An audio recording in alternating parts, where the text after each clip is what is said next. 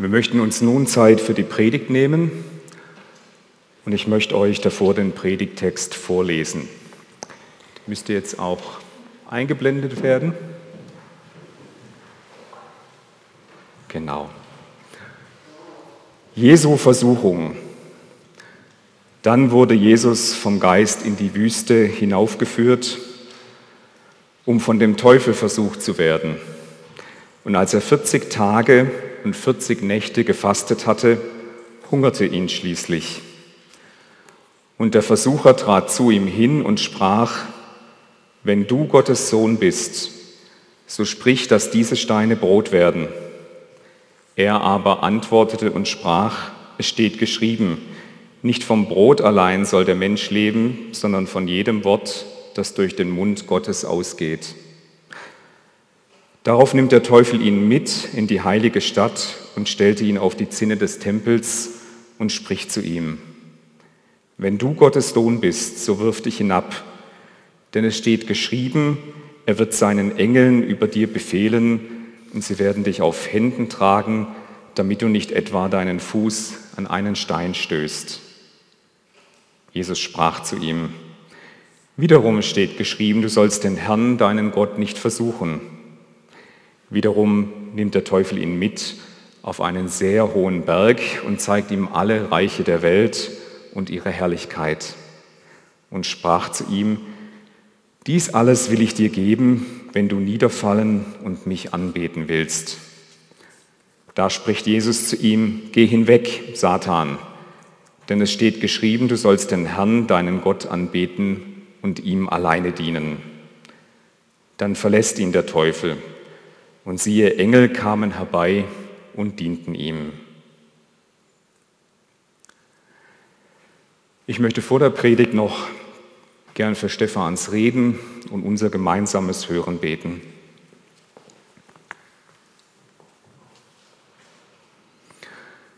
Himmlischer Vater, ich mag dich in den nächsten Minuten um Aufmerksamkeit bitten. Ich möchte dich bitten, dass du uns hören und verstehen lässt, was du uns durch diesen Bibeltext sagen möchtest. Ich bitte dich für den Stefan, dass du all das, was er vorbereitet hat, wozu er sich Gedanken gemacht hat, er bei unseren Herzen und in unserem Kopf ankommen lässt. Amen.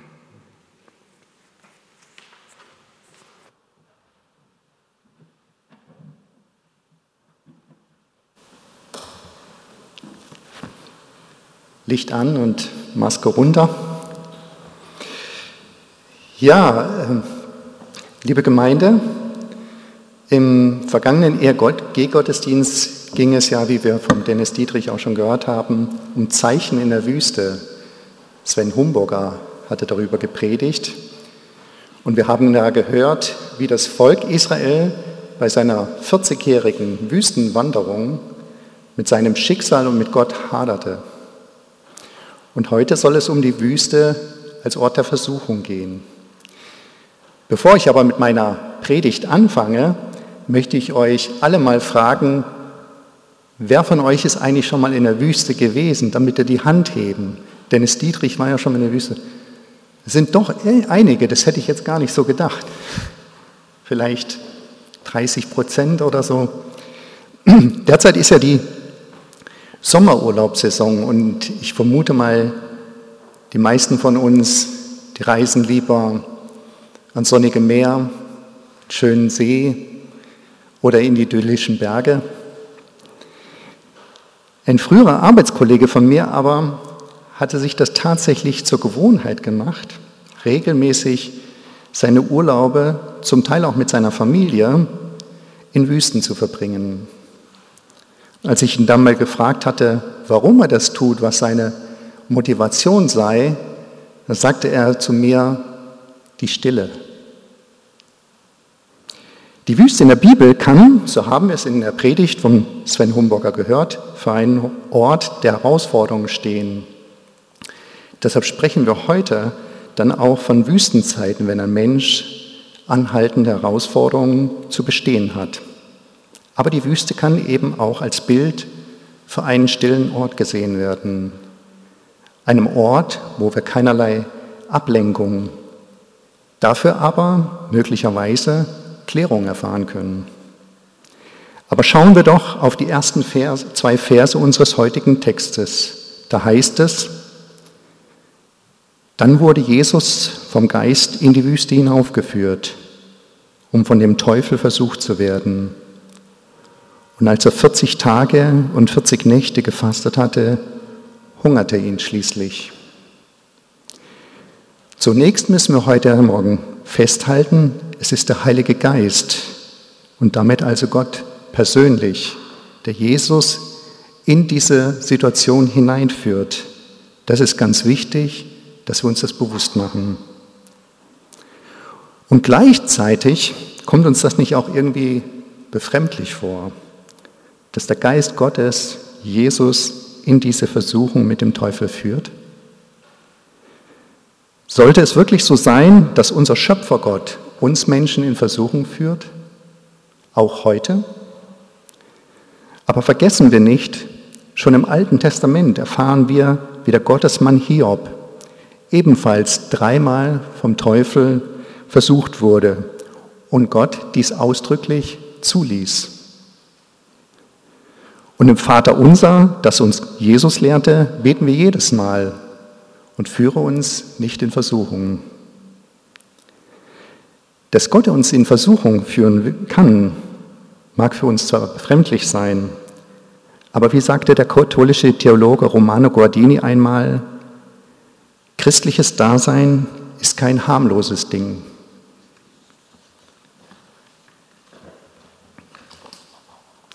Jesus wird also vom Heiligen Geist in die Versuchung geführt und gleichzeitig wählt er diesen Weg doch letztendlich auch selbst. Denn er entscheidet sich ja selbst für diese 40-tägige Auszeit. Jesus wollte offensichtlich diese Stille. Er nahm bewusst Abstand von seinem Lebensalltag. Dies machte er übrigens immer wieder. Denken wir beispielsweise an die Heilung der Aussätzigen im Lukasevangelium, wo es zum Schluss heißt, Jesus aber zog sich zurück und war in einsamen Gegenden und betete. Oder denken wir an das Wunder der Brotvermehrung im Johannesevangelium. Dort heißt es am Ende, da zog er sich wieder auf den Berg zurück, er allein. Und damit komme ich zum ersten Punkt meiner Predigt, Auszeiten. Zeiten für innere Reinigung. Unmittelbar nach seiner Taufe, von der just im Kapitel zuvor berichtet wird, folgt für Jesus also diese 40-tägige Auszeit. Wenn wir den Text verstehen wollen, sollten wir uns aber die Frage stellen, was die hier erwähnte Zahl 40 bedeutet. Denn sie scheint eine wichtige Zahl in der Bibel zu sein kommt sie dort immerhin fast 80 Mal vor. 40 Tage und 40 Nächte war nämlich Noah in seiner Arche, weil es sinnflutartig regnete. Anschließend war er bereit, den Neuanfang Gottes mit uns Menschen mitzugestalten. 40 Jahre war Mose in Ägypten der Adoptivsohn der Tochter des Pharaos. Anschließend war er bereit, sein Volk aus Ägypten herauszuführen. 40 Jahre wanderte und irrte das Volk Israel durch die Wüste. Anschließend war das Volk bereit, das von Gott verheißene Land in Besitz zu nehmen. Und 40 Tage erschien Christus nach seiner Auferstehung den Jüngern bis zu seiner Himmelfahrt. Anschließend waren die Jünger bereit, Kirche Gottes zu bauen. Den meisten von uns ist die biblische Zahl 40 als die Zahl der Prüfung bekannt. Aber sie steht auch, ganz wichtig, für das Erreichen von Reife. So begann für Jesus nach seiner 40-tägigen Fastenzeit eben sein segensvoller Heilsdienst, der unsere Menschheitsgeschichte fundamental beeinflusste. Als nächstes müssen wir uns aber auch noch die Frage stellen, Warum fastete Jesus in dieser Wüstenzeit? Wäre dieser Gang für ihn in die Wüste in seiner Auszeit auch ohne das Fasten denkbar? Der katholische Theologe und Benediktinermönch Anselm Grün schreibt über das Fasten,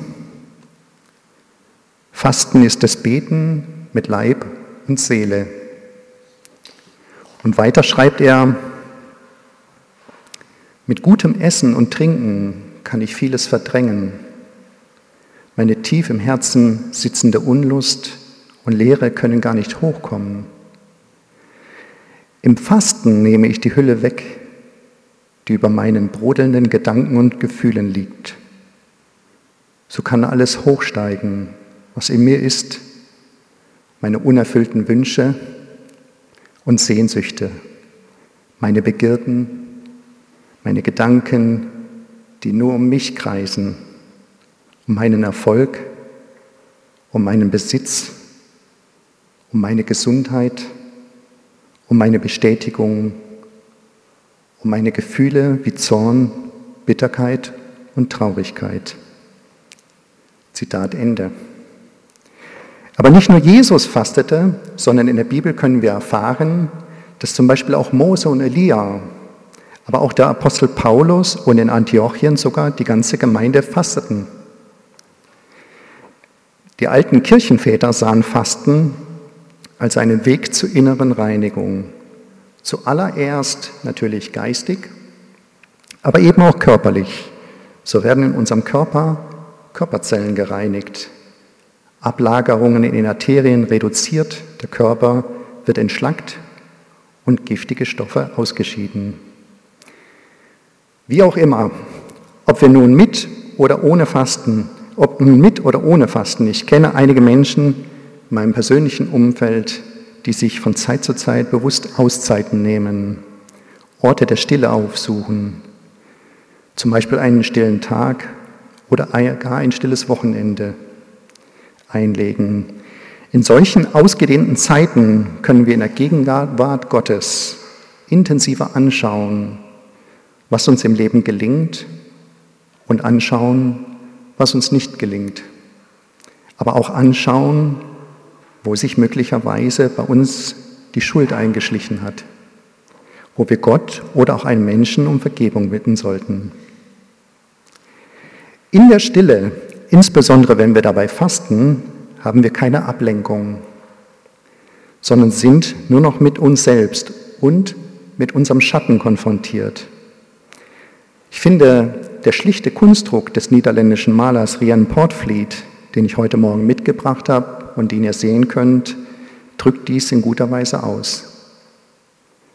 In solchen Auszeiten sind wir möglicherweise auch mit unseren inneren Schatten konfrontiert dann gilt es auszuhalten, wenn so etwas wie Dämonen in uns hochkommen und uns herausfordern wollen.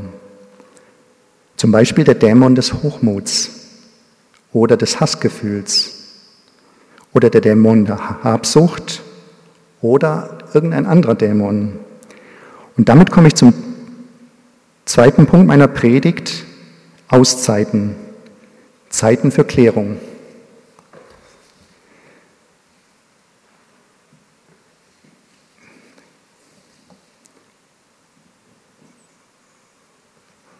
Augenblick.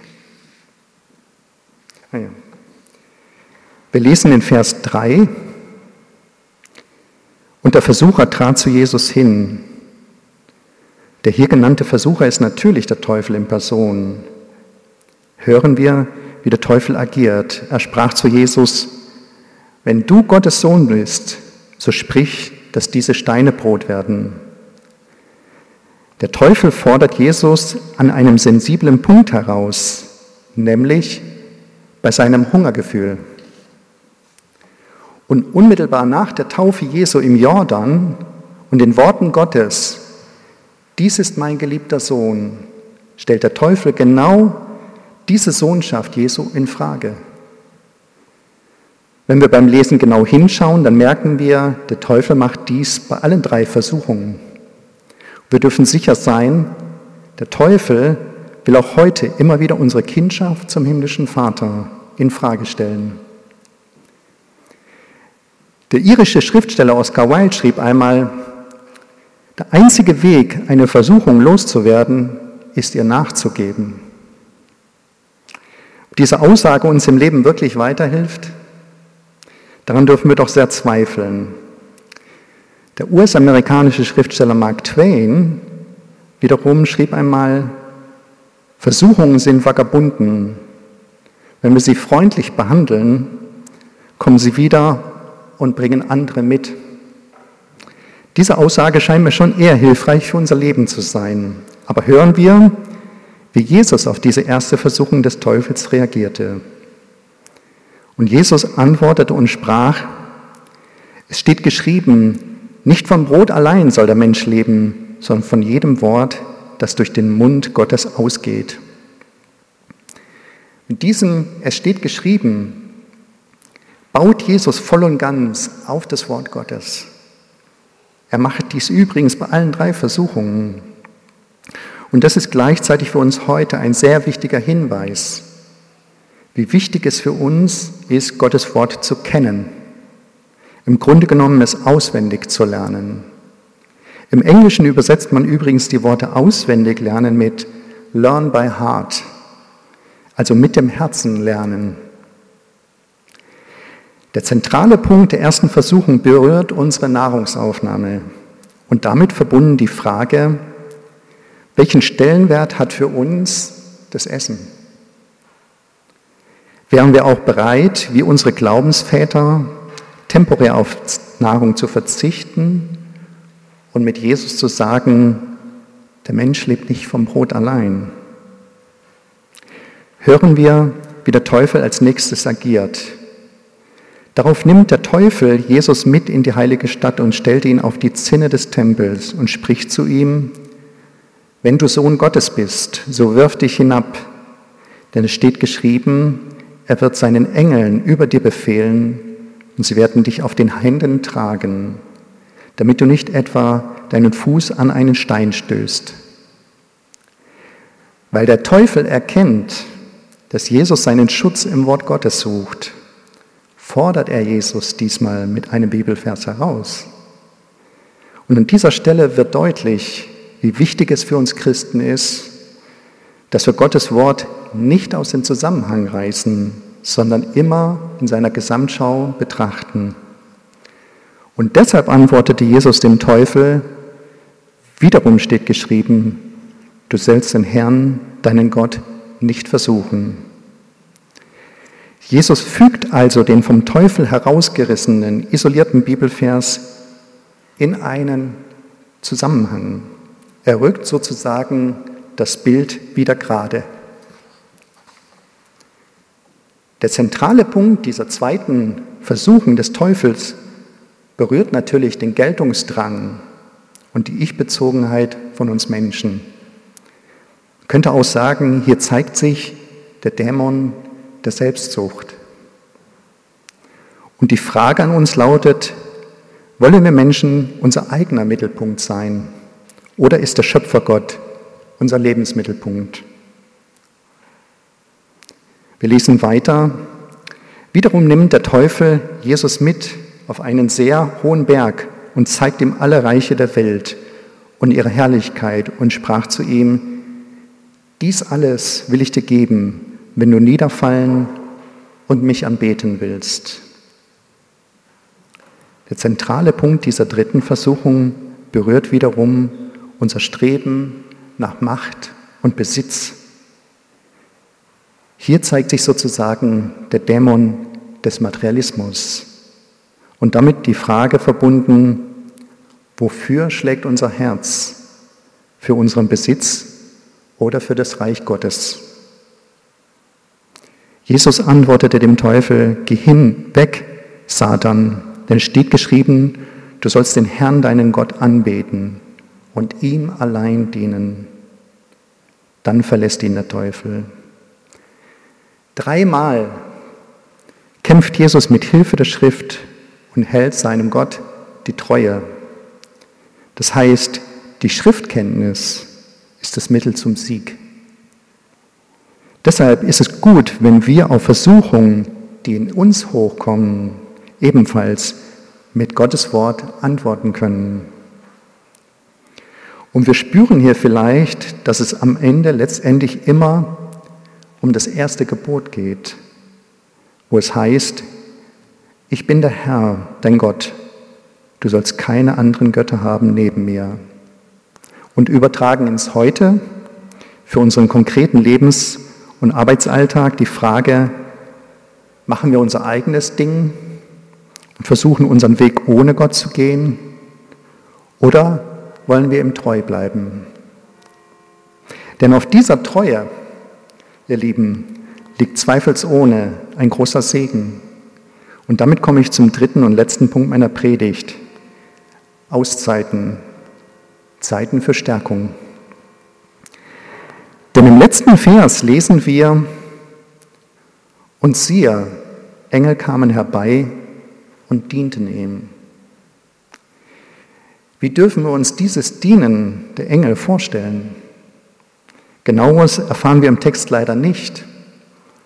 Aber im Lukasevangelium heißt es, nachdem Jesus in Gethsemane gebetet hatte, es erschien Jesus ein Engel vom Himmel, der ihn stärkte. Es ist also anzunehmen, dass das Dienen der Engel auch in unserem Text ein, Stärkung, ein Stärken Jesu bedeutete.